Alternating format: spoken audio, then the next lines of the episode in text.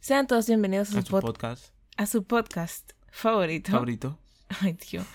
El portal. El portal. Nada de eso, nada de eso.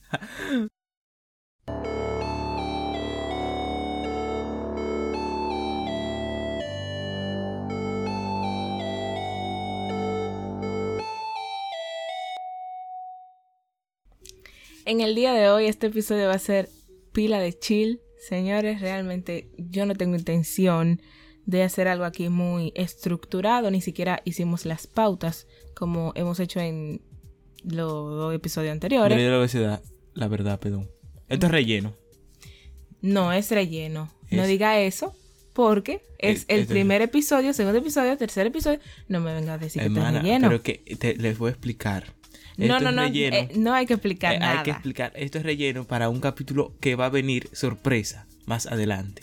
Entonces, como el capítulo está demasiado adelante, le metimos esto aquí, pero también un tema interesante que queremos hablar. Ok, entonces, como usted seguro mm, leyó ahí abajo en el título y vio la descripción, leyó en la descripción, nosotros vamos a estar hablando acerca de el dembow, señores, el dembow. Antes de yo decir cualquier cosa, voy a poner una canción, qué sé yo, un pedazo de una canción que cada vez que dicen esa palabra, dembow, yo de una vez me acuerdo de esto. Igual y dice que, que a mí me gusta Pablo Pidi. No es eso, loco. Es ¿A ti que... te gusta Pablo Pidi? Me va a decir que no.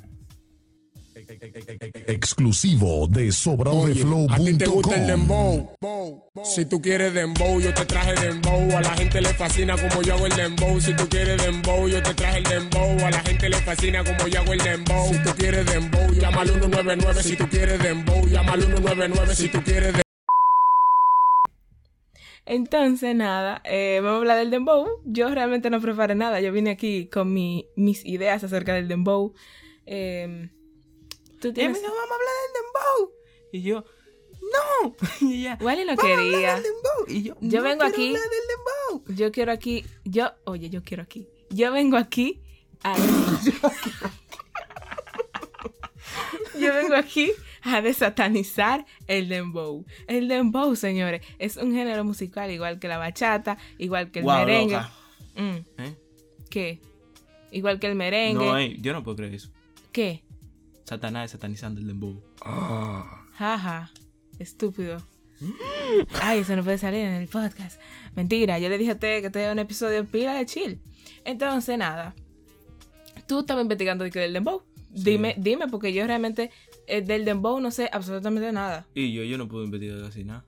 Bueno, Tenía problemas. yo voy a decir los algo. Yo puse en mis historias de puse en mis historias de Instagram eh, una encuesta que decía, ¿verdad? Eh, pregunta seria, ¿te gusta el género dembow? El 75% respondió a que sí, o sea, que les gusta, y el 25% a que no le gusta ni un chin. Este, y realmente eh, yo sé que a la mayoría del dominicano, y no dominicano necesariamente, le gusta el dembow. Pero Bueno. yo debí poner aquí justifique su respuesta, aunque yo no quería hacer esto tampoco de al- algo, qué sé yo. Bueno, el- la chiripa que yo pude investigar porque estaba tratando otro tema que era mucho más complicado. Te Para- fuiste para otro lado, ¿verdad? No, no, para agregárselo al dembow. Me, me consumieron todo el tiempo, pero la chiripa que yo pude investigar es que el origen del dembow, eh, el origen del, el dembow se origina en Jamaica. Y ponte a pensar esto, ¿cuántos géneros se originan en Jamaica? Todito. ¿Cuál es todo esto? No, porque Mira, claro, mira, ok. El reggae, De el danzal, Ajá, no el, sé qué el es. dembow. Son como, ¿cómo te lo digo? Las piezas fundamentales de la música urbana y más allá todavía de eh, la cultura latina de hoy. Ok. Y casi no se le atribuye porque cualquiera, tú le preguntas a quien sea, ¿de dónde es el dembow? Es... Mucha gente dice que de Panamá, ¿tú sabías? Sí. Mucha gente dice que es de Puerto Rico. Mm, no. Otra dice que son de República, que es de República Dominicana. Nosotros decimos que de aquí. Pero realmente, olvídense todo eso, es de Jamaica. Ok. Su etimología, su- sus orígenes Sus orígenes son de Jamaica. de Jamaica, ok. Eh, El dembow dominicano, no me venga con eso. No, espérate, déjame explicarte. Tú sabes que dembow significa. O sea. Dem y bow. No, continúa. bueno, sí, continúa. es una separación, ¿verdad? ¿Y qué significa? Persona que está media doblada. ¿Persona qué? Está media doblada. En serio, loco. O sea, una persona. Eso se utiliza para los gays. Oh, y si tú te das cuenta, Ahora en música. que si tú te das cuenta, No relaje, man. El chombo explica eso muy bien. Búscalo. El chombo explicándolo el dembow. Yo lo que más sé del dembow fue por el video de chombo. pero ok, Dura ok. un minuto. Eh, Wa- Wally vino a Wally vino a hablar aquí. El fuerte, mira. Wally vino a hablar aquí del dembow con un video de un minuto. y yo, yo vine a hablar aquí del No, dembow. mentira, no, mentira. Yo Con leí cero yo leí- Yo leí, conocimiento. también un artículo de... No fue mucha la investigación que yo hice, fue casi nada. Eh, pero le estoy diciendo, estaba abundando en otros temas más complejos. Y para el dembow ha ido aquí. evolucionando. Déjame, déjame decir, espérate. Eh, el dembow eh, lo produjo, lo, lo creó un jamaiquino, ¿verdad? L- Luego de eso, el dembow lo produce otra persona, creo que era en Estados Unidos. Algo así. No me preguntes, pero yo te dije aquí que yo me senté conmigo y con nadie más. Algo así. Y después de ahí explotó. Después de ahí pasó a Panamá, Puerto Rico, República Dominicana. Y, Pero ya aquí hay una cultura de, de- de- de lo que es el dembow y todo ese tipo de cosas. ¿Cómo se graba? ¿Dónde se graba? ¿Quiénes lo graban? Ah, por cierto, el dembow, eh, su ritmo tiene influencias del dancehall y del reggae. El ritmo de dembow eh, es como, ¿cómo te lo digo? Una combinación de ritmos Esos son como los dos papás del ritmo del dembow, el dancehall y el reggae. que son originales. Más bien dicho, Eh, uno es su papá y su mamá, pues se originaron en Jamaica, ¿verdad? Jamaica.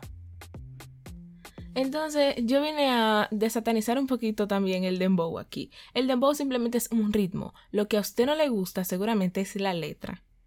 Y se le respeta. Puede ser que a usted ni siquiera le guste el ritmo. Y está bien. Pero yo siento que el dembow es muy alegre.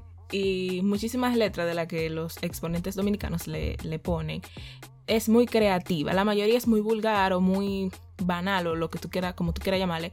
Pero eh, hay algunas que sí se pueden sacar y sí se pueden escuchar decentemente que son muy alegres para mí. No sé. No es que yo consuma dembow todos los días, pero hay, hay algunos que sí están cool. Por ejemplo, el, el juidero de Bulín y Chimbala. Está muy cool. Mm, mm, ¿Qué tú, qué tú, mm, qué tú tienes que, qué tú tienes que aportar? Eh, yo vengo ahora sí que yo entro en tema profundo. El dembow, bueno, más que el de... Sí, el dembow habla de eso también y más su exponente, porque cuando le hace una entrevista a un exponente de el dembow, ahí te das cuenta del real problema del dembow. Y es algo que tú vas a tratar más adelante, apuesto también. El dembow ujú. trata muchas veces de temas de bueno de problemáticas sociales como la pobreza el bajo mundo etcétera etcétera etcétera haciendo Bajo mundo, bajo mundo. ujú. Haciendo más que una crítica una romantización a esto tanto así que se ha puesto de moda yo soy del bajo mundo yo y va Capricornio va- y va Capricornio te entrevista y dice ¿qué? Tú sales a los foques ahí. Después te hacen un alofoque sin censura internacional. Graba con quien tú quieras. Y ya tú sabes, te mudas para Miami. Mm. Estados Unidos allá en el helicóptero de Osuna. Eh, entonces, el exponente de Dembow, sin embargo, cuando lo entrevistan, Mm, eh, muchas veces habla de sus carencias, de sus problemas. Sí, verdad. Y muchas veces esto no se critica, sino que se ve como algo natural. Y que incluso te caen bien. Te caen bien. Sí.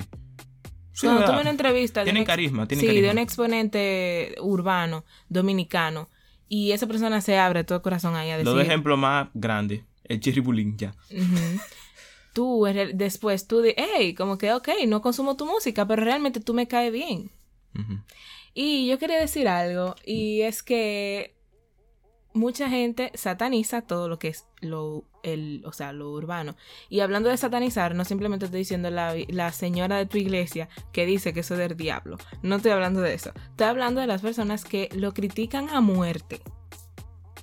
Y ok, a alguien no te gusta un género, se te respeta. Pero yo siento también de que se sataniza más por el tema de las letras. Em, yo creo, no es, yo no sé, yo he sacado una hipótesis aquí y también he aprendido muchísimas cosas a través de Alofoque Radio Show, que antes yo no veía el programa, luego de yo ver, o sea, no tampoco aceptaba, yo era una de las que criticaba el dembow muchísimo, para que, para que tengan una idea. Y no solamente el dembow, tú siempre te tienes que racar cuando yo te estoy dando explicación. Hermano, y si me pica eso ahí, pero tú, tú Déjate ese resuelves pie peor porque tranquilo. yo me rasco y tú vienes y me pellica. O sea, ¿tú crees que eso no va a ser peor? Entonces, prosigo. Yo iba muy elocuente aquí. Entonces, yo pienso que cuando nosotros nos ponemos como que a pensar y nos ponemos a analizar qué es lo que está pasando, por lo menos tú entiendes un poquito de por qué. No estoy de acuerdo con todas esas letras vulgares, obviamente, eh, pero yo entiendo el por qué existen. Y mi, según mi hipótesis es lo siguiente. El niño en el barrio, criado por su abuela, por su tío, incluso por, incluso por sus padres, por un vecino, por un amigo, etc. Un niño en un barrio. El niño en el barrio quiere progresar. El niño en el barrio quiere dinero. No tiene el apoyo, no tiene el amor, no tiene la educación, no tiene los recursos. El niño en el barrio se mete a un estudio de grabación y deposita ahí todo lo que él siente. La música que él acaba de grabar explota en el barrio, no sé. Ese niño con carencias, no, no literalmente estoy hablando de un niño. Ok, el niño crece, na- eh, narcotraficante. elegante. No, yo estoy... Espérate, vamos a, replan- a replantearnos primero, porque lo tuvimos que pausar, señores, porque un perro estaba ladrando, entonces ustedes saben, vivimos en un barrio. Em, ¿Qué pasa? El Ey, problema- ey, ey, ey, ¿qué es eso? ¿Qué? Yo no vivo en el barrio. Yo vivo en el bajo mundo. Ay. Cuidado. Entonces el caso es que el niño vive viendo todo ese tipo de situaciones, crece, se vuelve un adolescente, lo que sea. Em, si no se mete en alguna banda de delincuenticos, como dice el excelentísimo Chiriu, El no mejor se mete- lengua española. si no se mete en cosas eh, malas, el niño va a buscar la vuelta de superarse, ¿verdad? E incluso en cosas malas va a buscar la forma de superarse, porque tenemos el caso de Haraka Kiko. El chico, el joven, el adolescente, lo que sea, como tú quieras, graba en un estudio, saca la música, ya olvídate de Doki, saca la música, se pega y esa música es la que sale y son las que más personas escuchan. Entonces lo que yo digo es que es un ciclo. Yo crezco en el barrio viendo todo tipo de cosas. Cuando tengo la oportunidad de depositarlo en una canción, lo hago. Eso se pega porque hay personas que han vivido esas experiencias, lo escuchan, se, eh, se comercializa la música, se le brinda una luz a ese artista como son como es Capricornio o como es la plataforma de Alofoque y qué sé yo, muchísimas más plataformas. Entonces esa persona ya se vuelve un artista, ¿verdad? Un exponente de la música urbana. Entonces comenzamos a criticarlo. Esa, Dios Entonces- mío, que si voy a escuchar un perro ladrando, lo va a hacer pica pollo. ese es el problema. Tú, tú solo te lo vas a comer. Ese es el problema. Que se entiende de que no está bien ese tipo de música. Pero también yo entiendo el lado de que eso es lo que esa persona creció viendo. O sea, esa persona no tuvo el, no tuvo rodeado de personas eh, exactamente favorables, ¿verdad? Que le digan, no, mire, esto no está bien, no haga esto, qué sé yo. Y eso crea en realidad problemas sociales. El dembow, como decía Walling, es como una crítica social. Es como una exponencia de lo que realmente pasa en la sociedad dominicana. Y eso se critica, lo que se critica. Pero ¿por qué no mejor se cambia? El gobierno... Aquí viene lo curioso de mis Ujú. cosas. Yo estaba escuchando, estaba escuchando a eh, un canal muy bueno, se llama Café Kioto.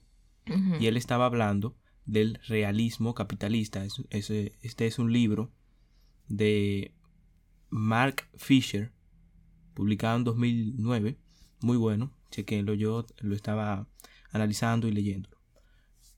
Él estaba hablando, en un él puso un ejemplo de un rapero, y yo creo que se puede poner el mismo ejemplo con un dembowcero. Ok. Por ejemplo, él decía, el rapero Sí. Crece en un entorno, en un entorno marginado. Pero ¿qué pasa? Él con su letra cruda, su letra, ¿tú entiendes? Logra alcanzar el éxito y tras ese éxito se siente ya realizado, ¿verdad? Pero aquí viene el problema. Esta persona ignora totalmente que su entorno original sigue las mismas condiciones. Y que esta persona, al sentirse ya realizado, lo que hace es que naturaliza diciendo, mira, ya yo estoy aquí, ya yo llegué. Se puede, pero tú estás naturalizando efectos del capitalismo tardío. Este es el gran problema, que no, no nos permite ver más allá y buscar una solución o una alternativa al capitalismo muchas veces. O sea. O a sea, este, este- este es un ejemplo que el mismo autor hace con los raperos y que lo explicó Café, eh, el canal de Café Kioto, muy bien lo explicó y bueno, yo quise traerlo aquí y ponerlo como ejemplo con los dembowceros. Ok, voy a traducir. Él, o sea, y para mí mismo también, tú dices que en el libro pone el caso de que, por ejemplo, yo tuve que vivir todo eso y de eso yo estoy haciendo dinero. De eso yo estoy haciendo dinero, ¿verdad? Pero ya yo naturalizo por todo lo que yo tuve que pasar y lo dejo en el pasado y digo, ok, eso yo lo pasé, pero realmente yo ahora tengo posición, yo ahora tengo fama, yo ahora tengo dinero, pero eso sigue igual. Y ya a esa persona no le molesta, porque está sacando beneficio de lo que alguna vez le pasó. Básicamente, o va por ahí. Va por ahí. Ok, Sería más o menos que la- el mismo rapero, sin darse cuenta, también se convierte en un producto del capitalismo. ok. De y que solo reproduce el mismo, eh, Problema. este mismo problema. Eh, se vuelve parte del problema. O sea, ajá. Ok. Eh, sí, y es realmente entendible. O sea, eh, se entiende tu punto. Yo he aprendido muchísimo. En cuarentena fue como que yo abrí mi mente a muchísimas cosas. Y yo siento que la vida que viven muchas personas en el barrio es como un reflejo de lo mal que está en, que- está nuestra sociedad de la falta de educación que existe en este país, de la falta de responsabilidad eh, de los padres que hay en este país y todo ese tipo de cosas. Entonces, nada, yo eso, ese es mi aporte, sinceramente, yo creo que es un ciclo. Y como decía Walling, al final se vuelven parte del mismo problema, solamente se corta o, hay una diferencia cuando el exponente quiere, qué sé yo, sacar una enseñanza de lo que él vivió o exponer, pero con una, no sé, con una moraleja, con, con un punto de vista un poquito menos eh, crudo, lo que vivió. Ahí sí hay una diferencia. Y a eso sí es digno de admirar. No es faltándole el respeto o quitándole el honor o lo que sea, que como tú quieras llamarle, a los artistas urbanos, porque cada quien merece su respeto, esas personas se han superado, esas personas incluso ayudan a otras muchísimas veces. Pero realmente la única diferencia es cuando esa persona hace algo positivo. Ahí se vuelve parte de la solución y no del problema. Y para mí eso es lo más importante. Una cosa muy curiosa es que yo he visto que muchos artistas romantizan ah, vivir en condiciones deplorables. Vivir en sitios, ¿tú entiendes? En barrios marginados, lugares olvidados por los sectores políticos más altos. Y donde realmente hay una gran masa de personas. Entonces, mi pregunta es, ¿por qué esto se romantiza? Esto no debería ser criticado. Entonces, ¿por qué esto se romantiza? Esto para mí debería ser criticado desde un punto fuerte porque es algo que pasa mucho en la sociedad. ¿Qué tú opinas? Yo no sé, yo siento como que es lo mismo que yo te decía, como que hay, hay gente que le echa mucho la culpa al gobierno, pero en parte, en este tipo de casos, el gobierno es el responsable porque se supone que tú, como Estado, tienes que brindarle la mejor calidad de vida a tu población. Entonces, si tú realmente no estás aportando o no estás enfocándote en donde verdaderamente tienes que enfocarte, hay problemas.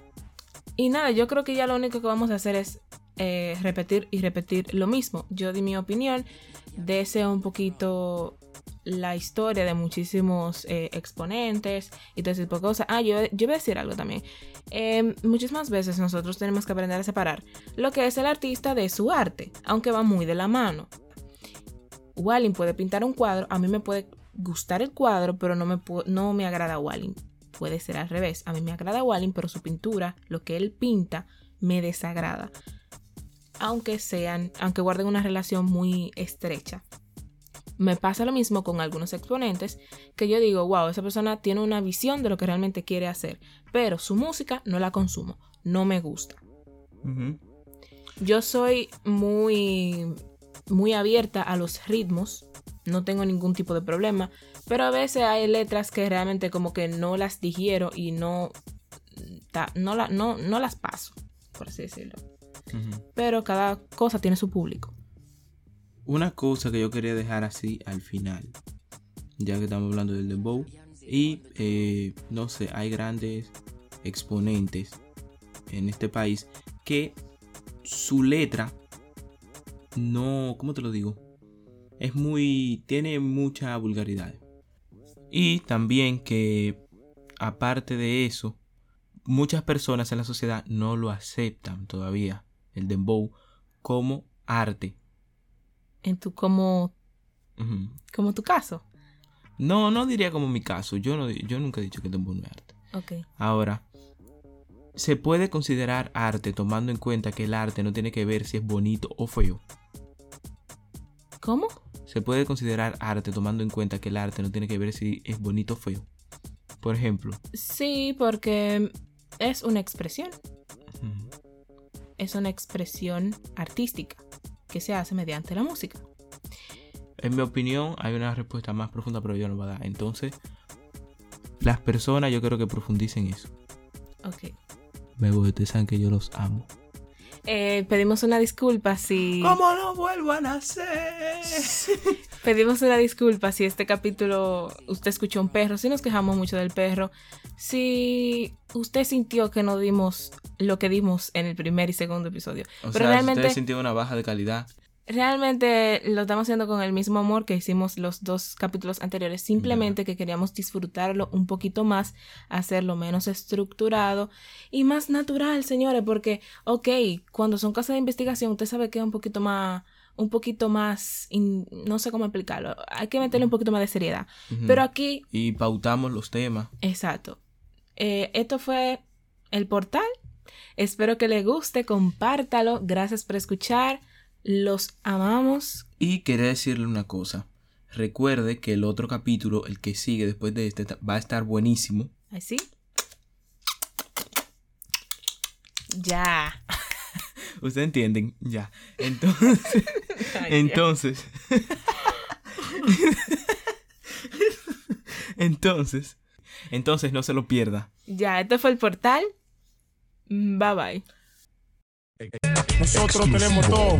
Y el Cam Studio. La gente que sabemos.